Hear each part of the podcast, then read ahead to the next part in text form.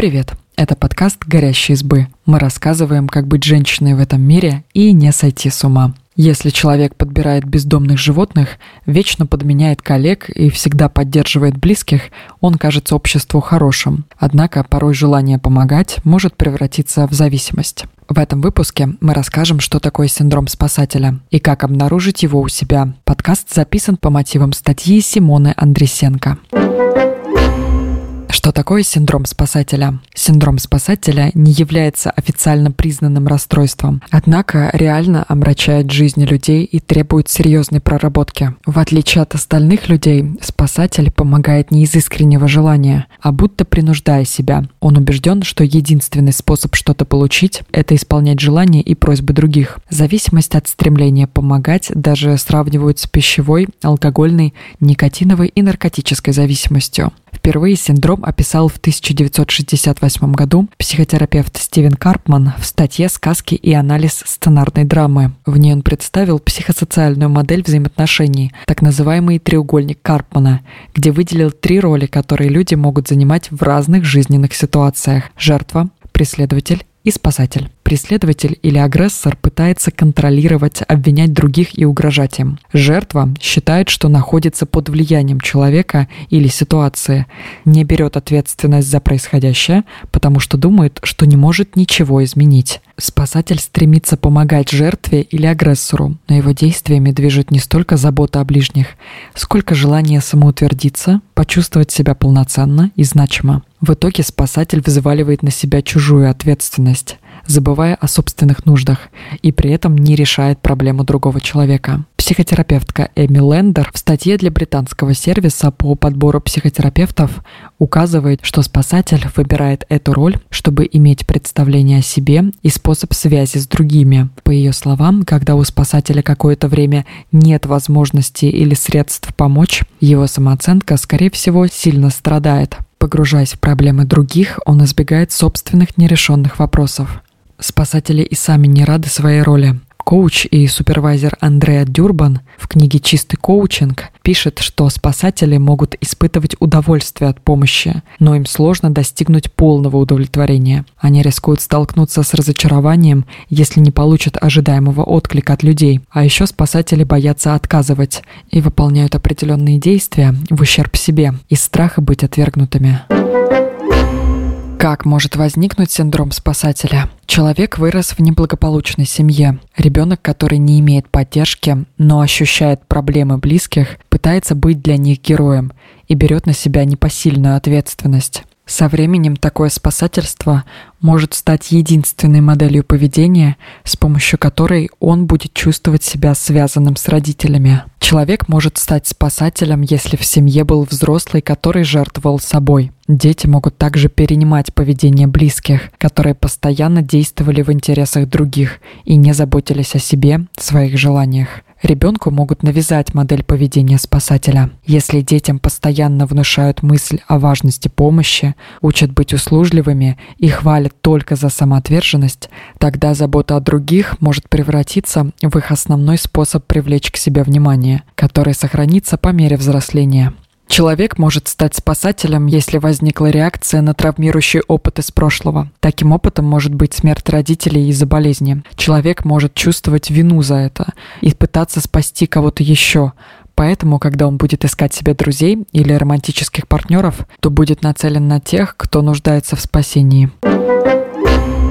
Как обнаружить синдром спасателя? Синдром спасателя можно отличить от альтруизма по причине, из-за которой человек помогает. Доктор медицинских наук, клинический психолог Мэри Ламия объясняет, что здоровая помощь строится на желании улучшить жизнь другого. Деятельность спасателя связана именно с его эмоциональными потребностями, необходимостью самоутвердиться, почувствовать одобрение. Спасатель воспринимает и оценивает себя через заботу о других, но не всегда может понять, нужна ли эта забота. А если кто-то попал действительно в трудную ситуацию, действия спасателя могут даже навредить. Спасатель подавляет и недооценивает инициативу того, кому помогает, и ждет, что человек просто последует его указаниям. Психотерапевты и коучи подготовили чек-лист из 25 вопросов для выявления синдрома. Если на большинство из них человек отвечает «да», высока вероятность того, что он склонен к спасательству. Вот некоторые из вопросов, по которым можно оценить свое состояние. Трудно ли вам найти время для себя? Всегда ли вы готовы помочь нуждающимся людям? Есть ли у вас склонность брать на себя ответственность за людей, попавших в беду? Часто ли вы не можете перестать говорить, думать и беспокоиться о других людях и их проблемах? Есть ли у вас склонность помогать всем вокруг вас, независимо от того, просят ли они о помощи или нет? Клинический психолог доктор Карен Келлер рассказывает, что со временем спасатели могут почувствовать разочарование из-за того, что не справляются с задачами, которые взяли на себя. Или же они могут начать чувствовать обиду из-за равнодушия и отсутствия благодарности окружающих, которым они так старались помочь. В этот момент возникают негативные мысли, по которым также можно отследить свое состояние и понять, что вас утянуло в спасательство. Вот как могут звучать эти мысли. Я устаю заботиться обо всех. Я помогаю, хотя меня не просили, а потом расстраиваюсь, когда люди этого не ценят. Я переживаю стресс, связанный с уходом за другими. Я завидую, когда помогаю людям осуществить их мечты. Это нормально, что я отказываюсь от собственных мечтаний, пока моя семья преуспевает.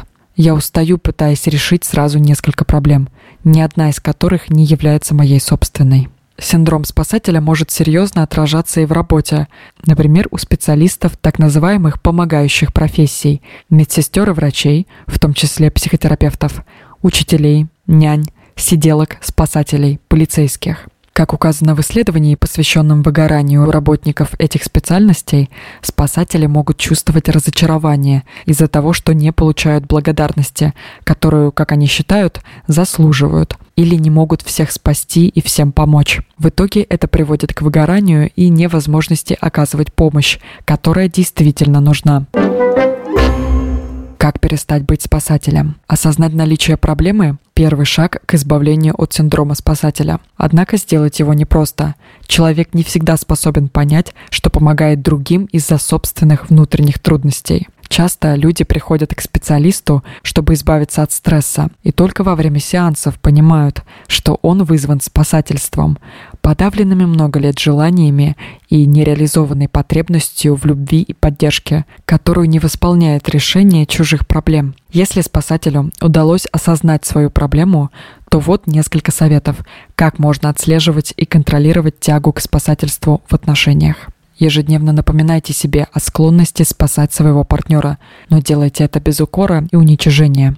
Постарайтесь отслеживать свои чувства и ощущения в теле в те моменты, когда вам хочется помочь, взять на себя чужую ответственность. На что похожи эти чувства? В какой момент и почему они возникают? Насколько они мощные? Попытайтесь не реагировать на эти порывы.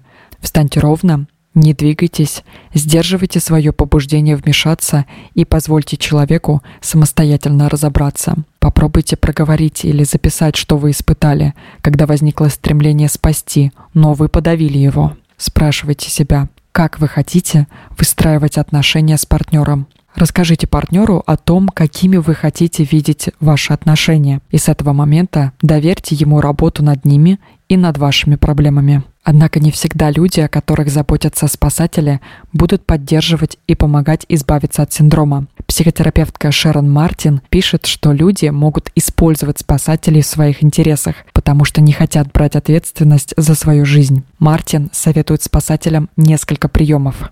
Определите круг проблем, которые реально находятся в вашей зоне ответственности. Помните, что чувства и действия других людей – только их забота. Постарайтесь перестать оказывать помощь и давать советы, если вас об этом не просили. Если запрос о помощи все же был, прежде чем действовать, подумайте, соответствует ли это вашим интересам и планам. Фокусируйтесь на своих потребностях, спрашивайте себя, чего я хочу – как это действие поможет достичь моих целей. Если вы понимаете, что не хотите оказывать помощь или у вас нет на это времени и сил, то учитесь отказывать людям. Созависимое поведение невозможно преодолеть за один раз. Это долгий процесс. Чтобы отслеживать изменения, нужно как можно чаще обращать внимание на свои эмоции, проговаривать и записывать свои чувства. Спасибо, что послушали этот выпуск. Подписывайтесь на наш подкаст, пишите в комментариях о своих впечатлениях и делитесь ссылкой с друзьями. Пока-пока.